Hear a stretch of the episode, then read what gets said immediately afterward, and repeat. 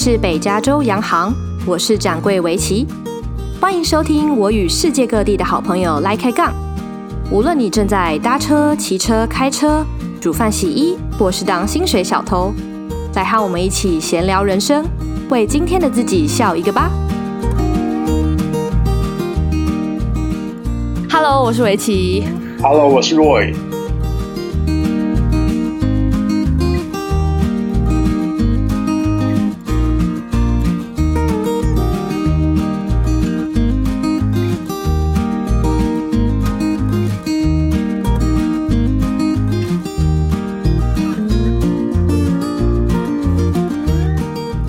二零零五年的时候开始的，我就跟我自己讲说，No matter what's gonna take，就是 I will do everything I can。从那一天开始，不管是台风下雨，不管是我在台湾跟美国，只要我不会下不了床，我绝对都不会缺席健身房。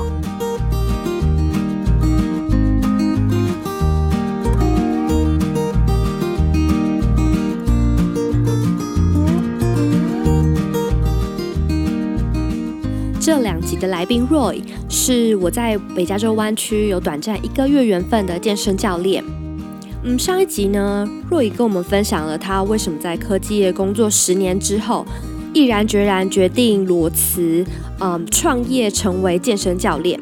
我们也讨论了为什么他会做出这样一般出人意料的职业选择。这一集呢，让我们来听听他对这个产业的了解，包含创业前的准备啦。啊、目前主攻的市场，开张一年来最大的成就感和困难，还有未来的扩张计划。除了这两集之外呢，已经录好的集数，Roy 还会来破解一些健身的迷思，请大家踊跃订阅追踪，千万不要错过哦。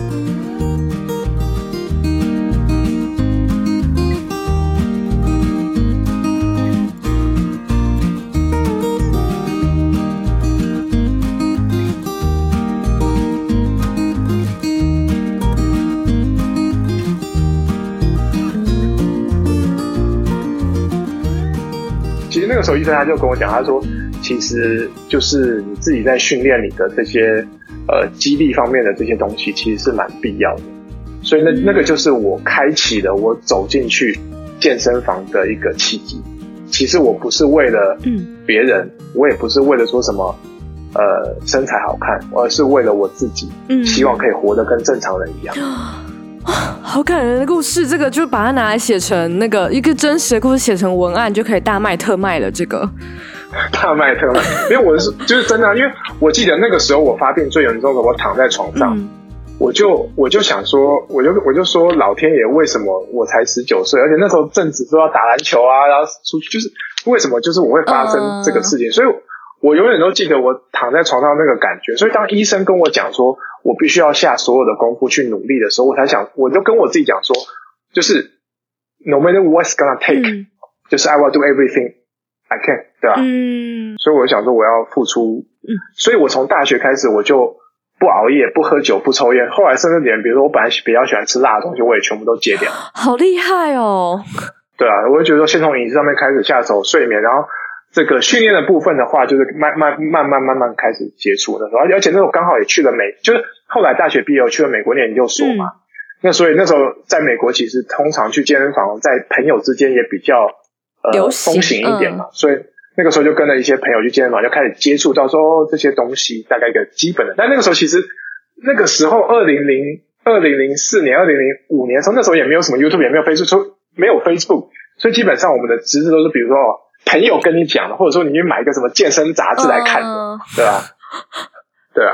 对啊，因为我觉得好像美国人都很早就开始健身或什么的，然后我都有点，因为我没有在美国生活过，比如说他们从国高中，然后呃，然后大学，大家就是他们下课就会去健身房，然后我就想说，为什么大家都知道怎么怎么健身？就是他们谁教他们？其实因为他们很多，因为他们他们很多，像像我问我的朋友，他们比如说他高中，如果你是校队的话。其实校队本身就会有可能教练跟体能教练都会带你做一些基本的一些重量训练，当然也许不是那么那么比如说准确的姿势，但是你也会开始接触这些东西，嗯，对吧？哦，所以就他们反正他们的资源也比较多。是啊，主要是因为他们的运动风气比较盛啊。嗯，比如说你看，你今天要打篮球、打棒球。你为了要有这个力量去跟对手进行抗衡，你还是要增强你自己的体体格啊。嗯嗯。但是因为毕毕毕竟在毕竟在台湾，你运动风气比较不盛嘛，对吧？嗯。可是你是在台湾的时候就开始去练肌力了吗？还是后来到美国念研究所的时候才开始？应该是台湾就开始了吧？其实那个时候在台湾的时候，那时候也没有去什么健身房嘛。嗯、那就那时候念东吴的时候，只是有时候会去那个学校的健身房，就是随便举一下哑铃，然后自己在家里可能要做做什么伏地挺身啊。嗯、那个时候大概也就只有这样，真的是踏入健身房、参加健身房，那是真的是去美国念研究所才开始。嗯，对啊，就是二零，我看。是二零零五年的时候开始的，嗯，对啊，哦，对，然后所以从那个时候开始就一直都有持续的健身。从那一天开始，后来呢，不管后来我的朋友都没有再去从那天开始，不管是台风下雨，不管是我在台湾跟美国，嗯，我绝对都不会缺席健身房。哦，只要我没有。没有办法，只要我不会下不了床。嗯嗯嗯，光你现在在那个防疫旅馆，你还是订了一个可以健身的防疫旅馆呢。没错的，没错，没错。嗯，那后来你，因为你后来有参加一些专业的训练，对吧？然后还有参加比赛，然后是什么样契机才开始的？是因为你已经决定看到这个市场，你决定要开始进去的市场才去的吗？对还是你其实已经先去上了那些呃什么专业的呃证照课那些才，就是哪一个先后？其实那个时候我决定要做的时候，我就想说，好，那我当然要，比如说。更比如说，呃，认真来看待说拿到这种专业的证照，嗯、或者是来更认真的请教一些更多的专业的教练。那我觉得说参加比赛的话，其实是一个对自己是一个很好的一个经验。因为其实对我来讲，我会觉得说，当然这种所谓的健体比赛或健美比赛，当然其实它并不是那么的健康，因为你要做很多的一些很极端的训练跟饮食的控制。但是我会觉得说。嗯我让我自己走过一个这个样的流程，嗯，我能够体验的是一个什么状况跟一个什么感觉，就是说，你虽然做的很极端，但是如果我学会这个经验，那我了解这个经验，我把我那个极端的程度减少一半，拿来分享给一般人，其实一般人就可以获得一个真正所谓健康的一个 balance。嗯，所以我觉得说，参加比赛对我来讲，参加比赛的最大的意义是在于说，我想要了解一下怎么样。做到一个极端，嗯，那个是是一个什么感觉？但是如果我我能够把它切回来到一半的强度，嗯，来分享给一般人，那我觉得这是一个很不错的一个学习的经验，这样子。哦，所以那个时候是你还在创建吗？在还在美国的时候吗？还是后来你中间你离职之后才去参加的？呃，我是离职以后才去参加。那时候因为我就觉得说我就是。呃，离职以后，我应该要好好的先花嗯。一段长的时间来准备自己，嗯，不管是比赛也好，或者是去考取这种专业的证照也好，嗯，或者是去去请更专业的教练跟他们请教说更深层的一个身体控制的技术也好，我觉得就是那时候我给我自己差不多一整年的时间，嗯，就是我完完全全就是我就在做这件事情，嗯，我就辞职以后我就做，我完完完全全每天就在做这件事情。嗯，对，因为其实中间我想要就是花一分钟讲也很快，就是我后来就没有再也没有再吃药了，嗯，就是那个僵直性脊椎炎药。那个时候我去医院给医生回诊了，他非常的惊讶，他说竟然有人可以维持到说连药都不用吃了。因为我就然后我就跟我的医生说我做了什么，他就说哦，你这个果然是做到一般人都做不到的事情。就比如说不熬夜，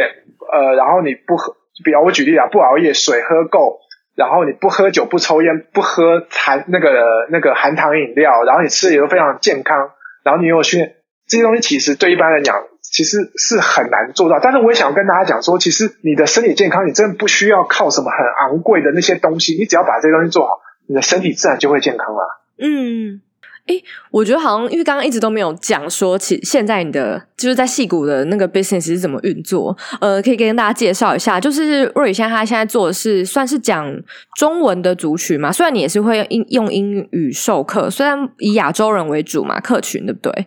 以亚洲人为主，那其实就是一直以来大概也有一些就是美国的美国本土的美国人，嗯，那大概差不多也有。四五个左右，嗯、所以针对他们的话，那因为他们是，就是他们基本上就是白人或者是不讲呃中文的亚洲人，那基本上我也是用英文授课这样子。那我在就是戏谷这边的模式呢，那我我目前是以一对一或者是一对二的这个小班来，就是帮同学上课，因为。因为疫情的关系嘛，所以我呃也不太还没有开到说一对一对四或一对六的班这样子。嗯，对。然后现在那个上课的时段是就一位难求哎，你知道我们就是透过，就是因为我是跟老老公一起上课，然后我们根本就是透过关系，要想办法卡进去一个位置，才有办法上到 Roy 的课。然后他就这样离开我们了。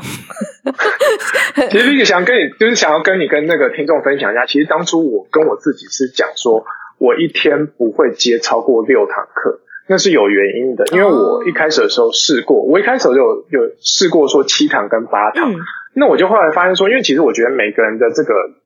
呃体力跟专注力是有限的。嗯、那我会觉得说，假使今天是第七个人或第八个人来上课，他付跟第一个人一样的钱，但是那个时候我的专注力可能已经。没有那么好，那我觉得那最后一个人来上的不是很倒霉？对啊，对啊，所以我知道说以我的体力跟以我的专注力，在六个之内都没有问题，所以我一天最多只排六个，所以才会变成说好像有很多的学生我没有办法上到是这个原因。一天六个，但是其实我基本上我已经礼拜一到礼拜礼拜天都在上课，我除了礼拜一早上跟礼拜五早上是要拿来去买菜跟办事情以外，其实基本上我已经每天都在上课了。比我想的还多，一天居然要上六个人，很多，这样就六个小时哎。然后你前后还要花一些时间准备啊，然后你要，你总要想起来这个人我上一次上到哪里，然后要整理一下吧。对，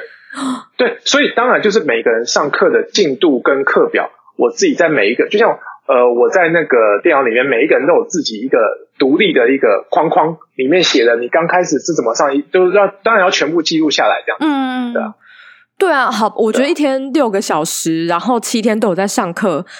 其实很多哎、欸，我比我想。其实其实平均我没有，其实我会说平均，如果如果真要算的话，平均一天大概是因为有时候有有人会请假嘛，怎么样？那我会说一个月的话，嗯、平均大概一天大概是四堂课，也就是说一个月的话，大概是一百二十堂课，一百二十个小时，差不多。嗯，而且第一年就可以接到这么多，有这这个数量真的很厉害。还不到一年吧。其实我觉得，你看我回来的时候，那个就是手上一共是三十八个学生嘛，嗯，大概差不多十个月十，他我们就说一年好，就一年累计的差不多，我们就说四十个学生好了，嗯，其实跟我当初预想的是差不多，而且其实我中间是没有在打广告的，那基本上都是完全就是靠我的那个我的 Facebook 的那个，呃，第一个是口耳相传，就因为我也在 Facebook 上面我有开一个那个。北加健身减脂版，嗯，那主要是靠说在上面跟大家的一些分享，然后可能有一些新的朋友看到了来问我说想要上课，但其实最主要我说百分之八十都是就是现有的学生介绍过来的课的。就还蛮厉害，可以十个月，然后就达到这个程度。而且因为因为你说你是透过那个健身减脂版嘛，可是现在 Facebook 的触及率其实超低的，诶我知道啊，其实蛮低的。对，所以就我觉得蛮厉害的，因为我现在就是毕竟自己有在经营那个 Facebook page 跟那个 Instagram，所以就会知道触及率真的超级低。对，嗯，其实 Vicky，我想，因为我等于说我当了一辈子的，就是业，就我应该说我在业务，就是 Sales 跟 People Management 这个。这个领域等于说我做了十几年，嗯，其实我体会到一一个最大的心得是我想要分享给你，或分享给就是有听你节目的听众。嗯、如果有任何人他想要自己出来出来做，嗯，他的生意，嗯、不管那是什么生意也好，就是说今天其实你最好的行销方式，嗯，就是人，嗯，就是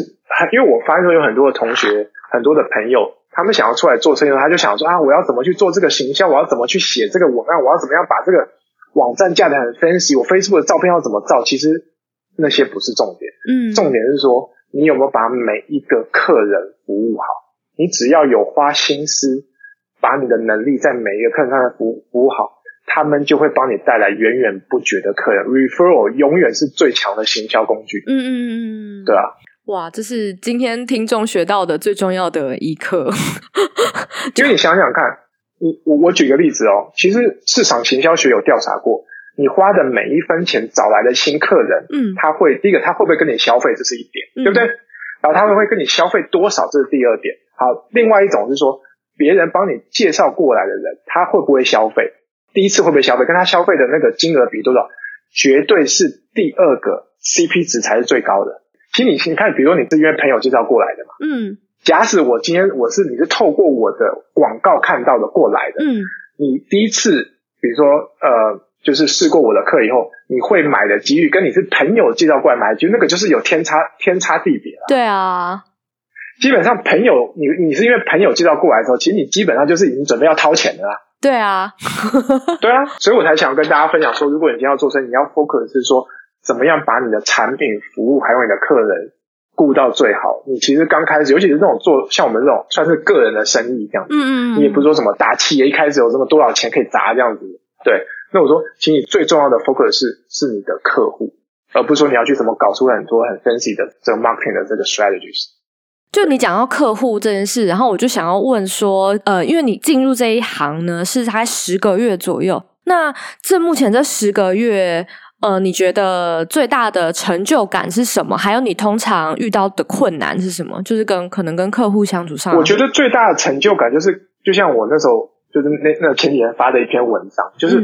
大家来的时候呢，不是病的病，痛的痛，胖的胖，没精神的没精神。嗯，就比如说有很多人他是可能他是因为，因为我有跟一个我的伙伴合作，他是 chiropractor，他是整脊师。嗯，那很多时候。比如说，很多病人来从他们介绍过来的时候，可能是因为肩膀痛啊、腰酸背痛啊。那当然，有些人是想想要来减脂肪这样子。嗯，那其实我觉得，我能够看到每一个学生带着每一个学生这样子，两个月、三个月，甚至是一年，最后看他们身体上面的一个转变，精神变好。然后病痛没有，或者说他他觉得他的身材也变好，我觉得那个是我最大的满足跟成就感。这也是我当初会想要来做这件事的原因，就是我觉得我希望可以帮助到别人，嗯、让别人变得更快乐，变得身体变得更好。嗯，尤其是你自己也是从有天生先天的疾病的状况，然后变成透过健身然后转变，所以你就 应该特别有感觉吧？对。然后你刚刚有问我说遇到最大的困难是什么吗？对啊。如果我跟你说没有困难，你会觉得，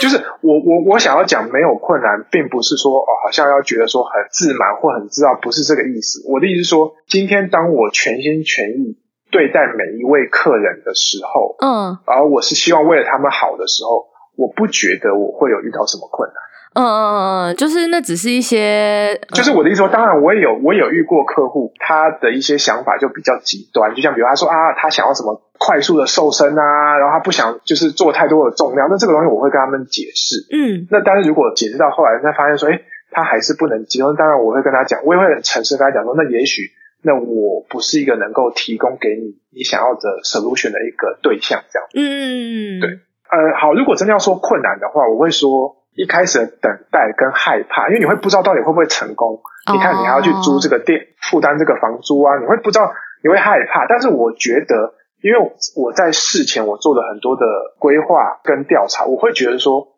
只要我有耐心好好的做一个，从第一个第一个学生开始就专心好好做两个、三个、四个、五个，我觉得应该是会做得起来。因为可能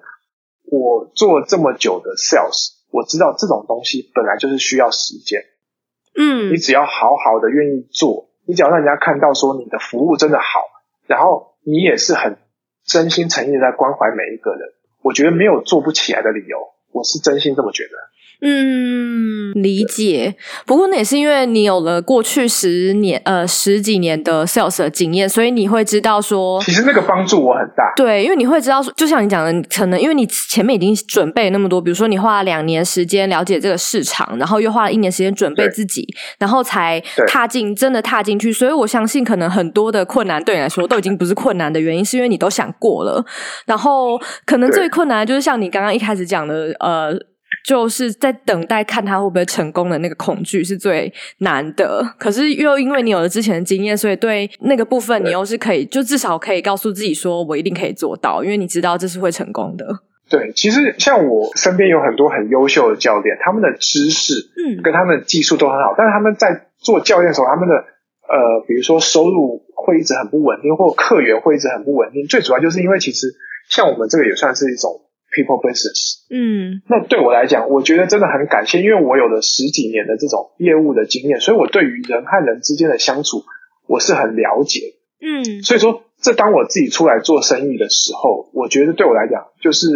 对面对客户的这个处理，跟客户的这个接洽，还有对待客户，我觉得对我来讲是蛮轻松的。所以也就是为什么我会觉得说，我做起来其实没有感觉到太多的很严峻的困难这样子。嗯嗯嗯。哦，对那我觉得我下一个问题应该是想要知道说，因为如果是呃教练这个事业，接下来就会面临一个问题是，是因为你可能一天你就是最多你就是只能上六堂六个小时嘛，呃，那接下来要如果要扩张的话，要怎么样扩张你的事业？对。那也跟 Vicky 分享一下，那基本上我接下来的扩张的目标，就是当然我有分短期、中期、长期嘛。那接下来目标就是说，我已经都想好短期、中期、长期了。那因为我们就是做业务，就是做了那么久，习惯都要写那个 proposal 嘛，你要记，就比如说你那个业绩，然后什么今年的、明年的，什么第一季、第二季都要，已经要习惯说。就当然，其实很多时候你规划是一回事，嗯，当你真的做不做得到，那是另外一回事。但是你好歹你还是要规划吧，嗯，对吧？对我来讲，我的下一步的目标就是开小班制，一对四的班，哦，因为我会觉得说，美国疫情到时候也会比较缓和，就是大家比如说你在跟一个假使只有四个人，然后比如说旁边几个呃是你不认识的，而且现在大家都打了疫苗了嘛，所以可能也不会那么排斥，嗯，因为如果我上一对四的班的话，第一个。等于说，我可以帮助到更多的学生，嗯，那我的生意也也可以变得说比较扩张这样子，嗯嗯，对，因为等于说，如果我现在只上一对一的话，基本上，因为其实我手上大概有差不多十个同学在 waiting list，我没有办法帮他上啊，嗯，那一对四的话，我觉得好处是什么呢？就是说一对四或一对的六，基本上每一个学生还是可以受到教练的 attention。你说，比如说一对十五对二十，说老实话，嗯、一个教练是管不了那么多人的，嗯。比如说，因为我们看动作，其实看得很准，跟看得很快，嗯，所以说四到六个人基本上是没有什么问题。而且我会觉得说，其实有一个小班的时候，大家上起来会有一个有点像是一个 team 的感觉，那种那种那种 bonding 的感觉，嗯、你也会觉得，哎，大家一起来上课，感觉好像有伙伴，蛮好。其实我觉得，不管对于教练或对于参加的同学来讲。我觉得都是一个很好的一件事情。真的，因为如果自己一个人的话，你就会常会懒惰，会有点懒、啊。对，他今天好累哦，就不想去。但是因为如果是一个有个 team 的的感觉，小班，比如说对啊，然后你也会觉得说，哎，你你每天你每次去也可以跟人家稍微 social 一下，聊一下天，我觉得蛮好的。嗯，对啊。而且我我然后比如说我再讲一个更，我们就讲一个现实层面上问，我们就讲钱上面这个问题好了。就像比如说你一对一一个小时，好，那我现在是收九十块，嗯，那我一对四的话，那我那一个人的话就只要差不多五十五块啊，嗯，当然你一对一，当然你收到的成本会更多，但是我的意思是说，那有一些不是每一个同学他都有能力一次付，我举个例子好了，那你一个礼拜可能要上两天课嘛，就一一个月的话是八次嘛，嗯，九八就多少？七百二啊，嗯，虽然说湾区的人的收入是是高，但是也不是每一个人。他都有能力一个月付七百二去上教练课，七百二很贵，你懂我意思？是是，但是我的意思说，你看像，比如说，如果你 Google 说 San Jose Silicon Valley，嗯，呃，一对一的 personal personal training，它的那个 price range 大概在哪？就差不多在八十到一百四十块之间，嗯，差不多差不多。所以那我也会觉得说，想要开小班制的，就是说我希望可以降低这个就是上课的成本，让有一些同学。他可能不是说不想，因为他可能没有能力负担这么多，他还是可以获得好的学习啊。嗯嗯嗯，对吧？那当然，今天如果你是有能力的，然后你也想要受到这种就是一对一这种非常专注、只有你的这个服务的话，那当然他们就会选择一对一啊。那比如像夫妻或情侣，他们会想要一对二，也会。所以基本上以后的话，就是我一对一、一对二跟一对四我都会有。对啊，嗯，但是我是希望多开一些一对四，因为我今天出来做这个，我就是希望可以帮助到越多人越好。嗯，而且也算是双赢吧，因为如果那个小时你本来只能接九十块，但四个人你就可以超过两百块嘞。是，所以对学生对教练来讲都是一件好事。对啊，而且因为其实老实说，如果是初学者的话，呃，可能也不用所有的专注力一整个小时都在你身上，因为透过看看别人，没错没错，因为哎，对，Vicky 你讲到一个很重要的，我刚刚不小心漏掉，因为其实就像你正上课的时候，我不知道你有没有。发现到一个很好的 benefit，就是说，比如说你今天一对一，我在教你的时候，其实你是看不到你自己到底是哪里错，就是你不知道到底是怎么一回事。嗯。但是比如说，如果你可以看到我在教另外一个人，就说哦，原来我刚才是这样。对啊。所以说，你今天可以看，比如说我在教另外一个人的时候，等于说你用眼睛看，你了以后，你会更增强你的这个记忆力跟理解力。其实我觉得那是非常好的，嗯嗯，对啊？对啊，所以我觉得这一步应该是很容易就成功吧，因为毕竟有那么多人在在 waitlist 上面等，然后排不进时间。对啊，所以这就是我的那个中期的目标，这样。可是上次你还有提到说，因为你跟那个整脊师配合，就是算是物理治疗嘛。然后你上次有提到说，会可能可以跟营养师配合，对吧？就可能可以变成一个 package。因为我是希望说，我之后除了健身房以外，我还可以再做健身餐。那我是觉得说，其实因为矽谷大家都蛮注重健康，然后也很多时候也没有时间做饭。但是我我讲老实话，因为其实我也是会外食，虽然我大部分在家里煮。我发现其实健康的外食，然后又要好吃的选择，其实是非常少的。这也是 为什么我每周跑去吃 Chipotle 跟 Panda 哦，uh, 不是因为外食基本上你就很难健康啊，因为应该说好吃好吃的东西就很难健康。是啊，是啊，是啊。但是我讲句老实话，就是其实像比如说，你看这次我在台湾，我在防疫旅馆，我有订几次那个健身餐，嗯，就是我觉得它它还是有兼顾到美味的啊，我觉得还是很 OK 的啊。哦，好，那你就把台湾的那套带进来看看。对啊，我觉得其实你看，像比如说，为什么我可以摆脱僵直性脊椎炎一辈子要吃药的这个，就算是也不是说厄运啊，就是说这个沉重的这个负担，最主要就是因为我在饮食上、训练上跟睡觉上，我很努力的去做。那当然，睡觉我都有跟大家讲我怎么睡，但是我当然我我没有办法帮助到你睡，但是我会觉得说，至少我在训练上，比如说我可以帮你，然后在饮食上面，如果我能够。比如说，把我吃的东西，那我把它多样化，然后把它做成那种大家可以外带的便当。那我觉得等于说，我也是在帮助到大家。当然啦，因为我我自己吃的时候是比较没有注重这个美味的，所以我才讲说，可能到时候也会请教一些比较。专业的人看怎么把它弄得更好吃一点，这样子，嗯、对啊，真的是这样哎、欸，就你知道每天要自己煮，真的不知道煮什么。是啊，是啊，是啊。然后要花很多时间，就因为我以前完全不会煮饭，然后是因为从去年开始都待在家里，然后所以才开始练习厨艺。因为不然怎么办呢？就是你还是就没有其他选择。对啊，到现在还是觉得每天都好花好多时间在煮饭呢，我觉得有点累。是啊，所以我自己也是啊，你看。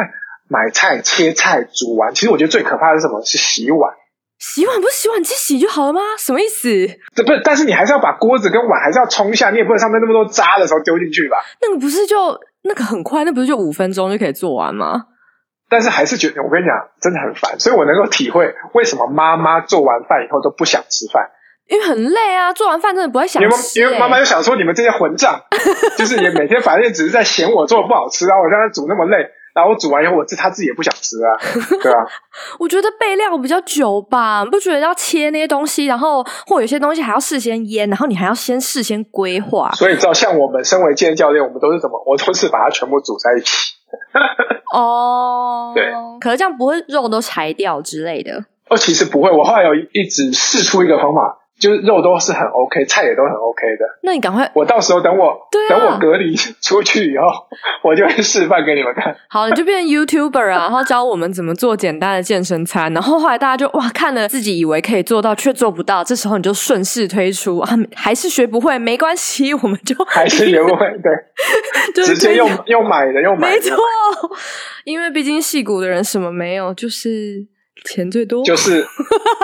呃，我觉得钱。多是是是没有，但是我觉得戏骨也比大部分人都更重视健康。因为讲老实话，当你钱多的时候，你就希望活得久嘛，你才可以去享受你的钱嘛，嗯，对吧？而且也是因为他们其实很多这种高压的工作，他们其实饮食的很多都是不太健康的啊，嗯，又不是每个人都可以在比如说那种 Google、Facebook 或 Apple 上班有这么好的 cafeteria，还是有很多人他的公司是没有供很好的餐点的啊。对啊，大部分公司都没有吧，而且 Apple 的 cafeteria 还是要自己付钱啊，只是比较便宜而已。我听说好像只要八块嘛，反正还是很便宜，就对了，哦、对啊，是没错。是的，是的，对。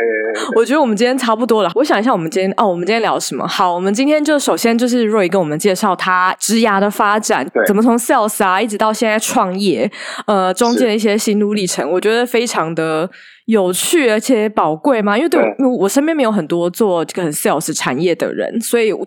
对这个其实真的没有很深的了解，而且尤其是从 GM 的角度来看，又特别不一样。呃，要说很 很有启发嘛，inspiring，这样会不会有点假？但总之，就是你说，呃，从自己因为那个僵直性脊椎炎，然后开始努力的培养健康的生活习惯真的是非常厉害。因为光你讲的说不抽烟不喝酒，然后早早睡，这真的是很难。不熬夜是。对，不熬夜，然后睡。然后饮食上面又要调整的更加的注意，比如说呃甜的东西啊，不吃不喝啊，嗯、然后那种辣的啊、炸的啊，也都非常少这样子。对，这真的是我是没办法想象啊，因为我就是一个无法割舍好吃东西的人。其实我也我也能够理解一般人啊，因为就当你没有那个强烈的需求，因为我有一个这个病的需求嘛，嗯、那我当然就觉得说我要把它做到更好啊，因为我还是就像我还是想要打篮球啊，我还是想要这样那样，我想要像一般人一样啊，对吧？嗯，需要是生存的时候，你就会自然的转向那个方向。是啊，是啊，我记得我记得以以前周杰伦有讲过说。他那个时候，他有一次在办演唱会，他要、嗯、那天他要上去唱，但他僵直性脊椎炎发作，他就只好请医生来打止痛针了。哦，对啊，嗯、所以就是其实我觉得大家有这个病的人都是很辛苦的在过生活，因为你还是想要可以跟正常人一样。嗯，这就是为什么每次上课你都播周董的歌吗？我有我有都都是吗？我也没有都是啦，就是我是就是有很多不同人在喜欢，这刚好你可能比较听到他的这样子。没有没有，真的超长。每次走进去就是是他，然后不然就是那个黄小虎，然后反正就什么八度空间啊，就很早之前就差不多跟我同一个年代的那个。不好意思，不好意思，你你毕竟我的我的那个那我的年代比较有一点，所以我的那个歌单都是比较有年代的。哎，no，现在就是那个新歌完全不会唱，我现在就完全不不去唱歌了，因为都不会唱啊，我去干嘛？真的是没错。对，好，我们刚 Summer Rise 到一半。对。还聊到你的契机，然后我觉得还蛮厉害，就是非常的有毅力。嗯，还有也是我觉得很有收获的地方，就是你怎么找到，嗯，就是你想做事情，跟你怎么研究市场，然后你发现哇，这真的是一个你觉得是一个很值得进去的市场。然后显然你过去的十个月也很成功。是，然后因为你也分享了，你可能你下一步的计划是呃多人的课程啊，或甚至会推出健康餐。对，嗯，非常的期待。感谢感谢，也是非常的感谢有这个机会可以跟 Vicky 还有你的这个听众分享这个我自己算是个人的这个小故事吧，嗯、对吧？嗯，对，我觉得这蛮有趣的，因为我觉得比起你要讲真的很专业或是那种知识的东西，我觉得这个是我更 更想要知道的，就是你可能每个人的成长故事，每个人成长故事，我觉得其实这就是为什么我会觉得认识新朋友是一件很有趣的因为你认识新朋友的时候，就像在看一本新的书。嗯，真的好啊。对啊，所以希望下一次还可以跟你跟还有你的这个听众朋友聊一些呃很多别的话题，不管是健身也好，健康也好，人生道路上，比如说工作也好，因为毕竟自己也都是跑遍了很多地方，然后有一些人生的经验啊，所以也是想想跟大家聊聊。嗯，我们下次来聊那个你在中东，然后在美国的的经验好，好，因为我觉得你会好啊，除了那些地方很有趣，大家比较少去之外，我觉得从你应该可以。给我们更多从文化角度上来告诉我们。好啊，没问题，没问题，期待期待。好，我们我们就预约下一次录中东的，也许就是下个礼拜吧，因为我们要必须在你防疫旅馆的期间。没有，你不要担心，你不要担心，就算我出去以后，台湾还是在隔离呀、啊，台湾整个台湾都在隔离呀、啊，怕什么？不要这样子说，我们下个月就要开放了，你这样子讲，他台湾人都吓死了，你不要让他们以为他们再也出不去。不 我的意思是说，就是大家还是。呃，还是要先能够打到疫苗啊，对吧？是，对啊，真的，对啊，我觉得像你现在这个，我觉得你现在做这个是因为当是因为你还没有办法上班，所以你才想要就是做这个，对不对？如果你上班，其实你应该也不会做这个。嗯，应该是我就没有办法有那么多时间可以做，当所以我现在的目标是把它做到一个程度，让它之后我就可以花比较少时间就可以继续做下去。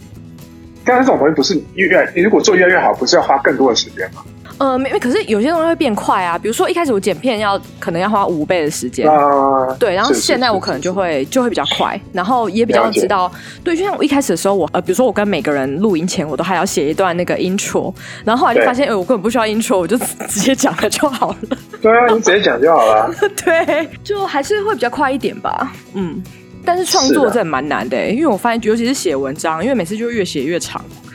哦，我也是啊，就是我一开始你们如果那个我在 Facebook 一开始都是写好长，后来人家跟我讲说你写太长了，后来我想说好，会不会写多长，不会写多长。对，因为根本就没有人在看，然后我就觉得很很难过。但是真的，现在就是懒啊。嗯，就是想说啊，只只想看个影片，然后看个照片这样速成。对啊，你看我昨天那个，其实我后来我其实我我有点后悔，我昨天那个训练影片，我觉得我拍太长，就是我觉得就是你看像我今天那个什么拍吃的那个啊，大家就看得很、嗯、很踊跃，这样我想干你们这些废物。昨天你那个有很长吗？有啊，十二分钟哎、欸，十三分钟算就以 YouTube 来讲算是很久了，对吧？哦，我觉得是可能要主打说哦，跟着做就可以，因为其实你是同一个动作，你就是真的，哦、你全部做完给大家看。让我全部做完。其实我觉得我我可能我这几天我要就是我要来教动作就好，就是一次教一个动作就好。对对对，这可以。然后可是那种出那种呃十几分钟这种更好啊，你这样流量更大哎，因为大家就可以跟着你影片做啊，大家就会反复的去看啊。哦，对对对对，是啊，是啊，是啊，是啊，对，对啊，是没错，是没错。好，我们今天来做个 ending 好，因为其实我每次结束我都觉得很奇怪，但我都会强迫那个我的来宾来宾跟大家说再见。嗯、好，没问题，没问题，我会全力配合，你想要怎样我就怎样。好，我们、啊、我们现在就来跟来宾说再见喽。好，大家拜拜。好，大家拜拜，下次见哦。